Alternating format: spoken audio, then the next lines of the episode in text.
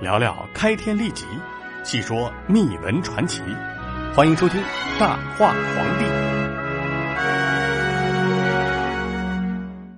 上期节目呢，咱们将五胡十六国时期很有代表性的皇帝的奇闻趣事都给讲完了啊。从今天开始呢，大卫接着给大家讲讲南北朝时期各个皇帝的故事。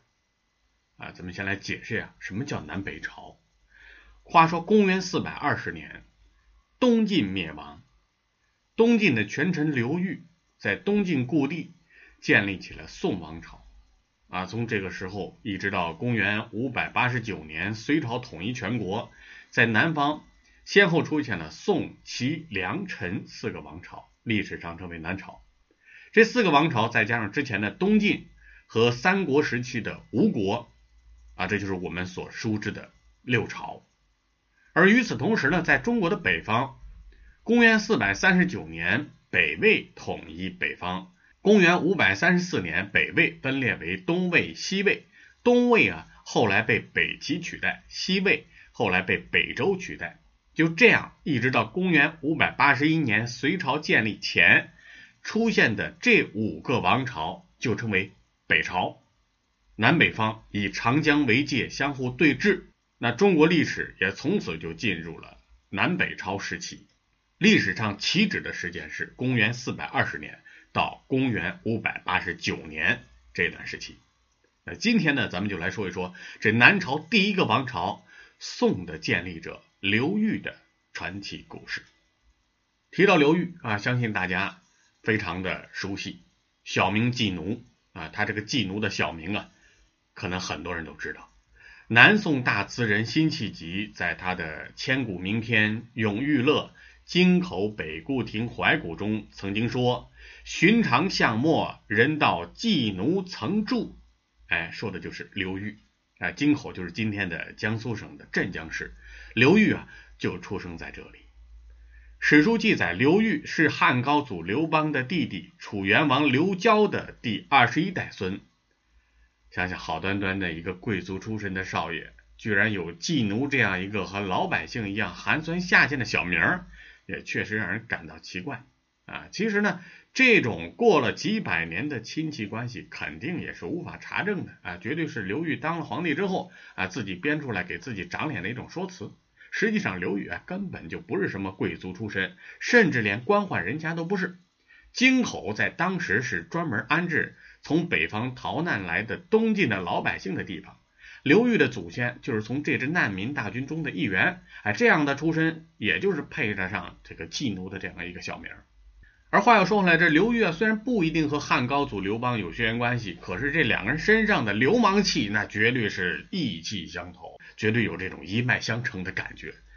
话说京口啊，在当时算作一座大城市啊，比起刘邦出身的沛县，刘裕啊，好歹还有一个城市户口。但是他呢，绝对是个地道的市井无赖之徒，像什么打架斗殴、鱼肉乡里、街头混混能干的，他一样都没有落下。他尤其呢喜欢去赌场，可当时赌坊的老板一定想不到啊，这个经常在赌桌上输的连裤子都提不上的赖皮小子，最后啊却赢回了一片大好江山。话说这刘邦闹革命时打出的口号是什么呢？叫“王侯将相宁有种乎”啊，就是说你王侯将相难道是天生命里注定的吗？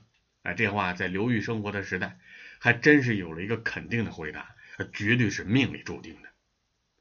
话说当时的魏晋时代，门阀士族把持朝政，咱们在前面的节目也提到过，这样啊都是一些大士族门阀，他们啊垄断了文化教育。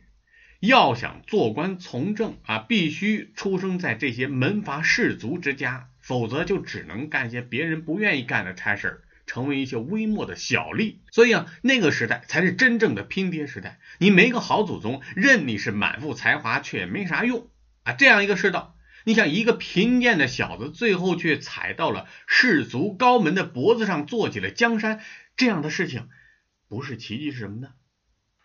那么刘裕啊，为什么能够创造这样的奇迹啊？归根结底，还要说到刚才我们提到的他身上的这种流氓习气，而正是这种流氓习气帮了他。那话说到这儿，大家可能会奇怪了：流氓习气为什么能帮助他呢？大家可能忽略了一点，这流氓习气中啊有两个特点，一个是能打，一个是能赌。要是能打呀，这刘裕啊自然有先天的优势啊，从小到大那是打架打出来的。那身为北府军的一员，凭借着作战勇猛，从士兵到军官，从军官到大将，真的是一刀一枪踩着无数颗血淋淋的人头，从东晋朝廷里拼出了自己的位置。而当时的东晋王朝呢，也真是乱成了一锅粥啊！虽然北方各个少数民族政权乒乒乓乓打个不停，暂时威胁不到江南。可北有桓玄叛逆，南有孙恩农民起义，这猛人一个接着一个闹场，是把东晋朝廷搞得是摇摇晃晃。而就在东晋被一群猛人折腾的焦头烂额之时，原本不起眼的混混刘裕却登上了历史舞台。孙恩农民起义啊，猛不猛？把战功赫赫北府兵，你看打的是七零八落，还支开大锅，把官军士兵的这个尸体煮成人肉汤。乐呵呵的吃，真是比禽兽还禽兽。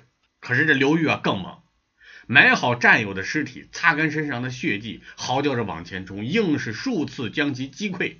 下来这人呢，见了他的旗子就望风而逃，最后直逼的大枭雄孙恩跳海自尽。还有那位窜进自立的大将军桓玄，啊，也是一个名将之后，手握重兵，逼得东晋朝廷差点灭族。可刘裕一到。没几下就把他打的是稀里哗啦，最后扶得东晋安帝复位。可以说，北府军里的穷小子至此成为了匡复晋室的大功臣。公元五世纪的南中国，数他最猛。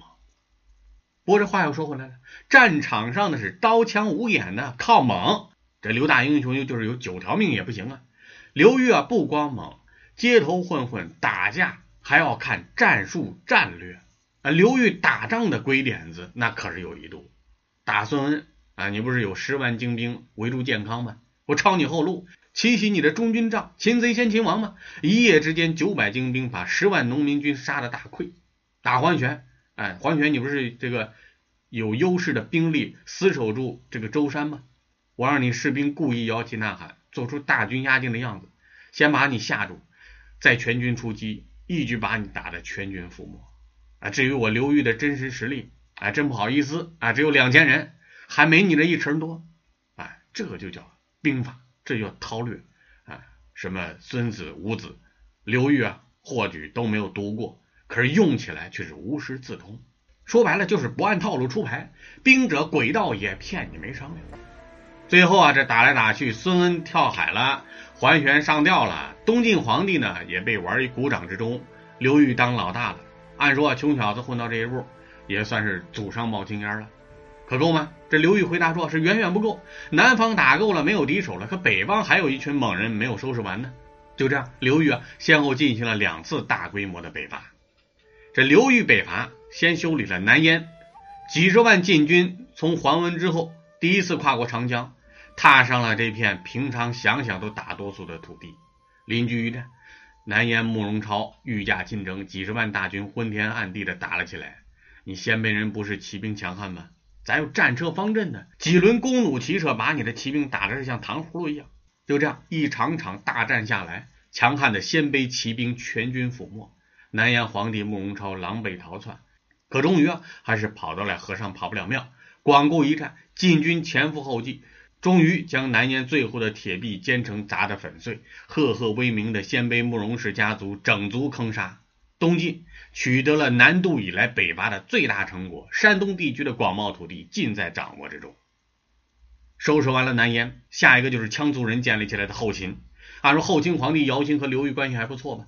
在刘裕刚刚掌握东晋大权的时候，姚兴还主动示好，归还了侵占东晋的部分土地。可是话说当时是乱世争雄啊！好人终究没有好报，姚兴尸骨未寒，刘裕的大军就铺天盖地的杀了过来。平洛阳、拔许昌，王镇恶和单道济两路大军势如破竹，久不习战的羌族军是丢盔弃甲。而与此同时呢，也却惹上了北方的另一个鲜卑大国北魏，数万北魏兵齐聚晋军侧翼，企图捞个便宜。好个刘裕嘛，不慌不忙，在茶坪战役里摆了个雀跃阵。一堆牛车驾着重型弩，外加晋军精锐的长枪军，连捅带射，把北魏的三万精兵杀得个干净。这可把北魏给吓坏了，之后呢，数万魏军李宋进军征战，却再也不敢动刘裕一根指头。这北魏被打老实了，后秦就更支持不住了。公元四百一十七年八月，刘裕夺取长安，后秦覆灭。在取得山东大地之后，陕西地区也尽收刘裕囊中，北方的各路猛人都被收拾了个遍。刘裕的战功赫赫，到此是达到了一个顶峰啊。那至此呢，接下来的事也好办了。建下这么大的功业，再当个大臣位居人臣，那不是委屈了自己吗？这刘裕返回建康之后啊，就逼皇帝退位。在公元四百二十年六月，刘裕终于废黜了有名无实的东晋恭帝，登基称帝。当然，刘裕也为此付出了代价，因为急于回来争皇位，原本打下的关中地区兵力尽撤，反而落入了北魏和夏国手中，辛苦一场，为人家做了嫁妆。还有他的两个大将王镇恶和沈田子，在他南归后负责留守，反而相互倾轧，双双败亡。不过呢，啊，比起这皇帝的荣光来，这还是一笔稳赚不赔的买卖啊。而说到刘裕的成功，啊，能打是重要的，但是呢，还有一个原因，就是这流氓的个性之一——敢赌。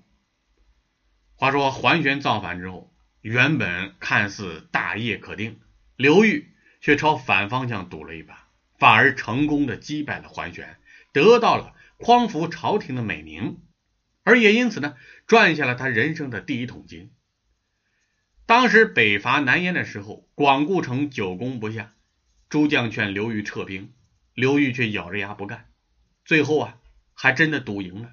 总之啊，无数个人生的关键时刻，刘裕。以赌徒的胆气，朝着自己正确的方向压上了筹码，并且每次都得到命运的眷顾。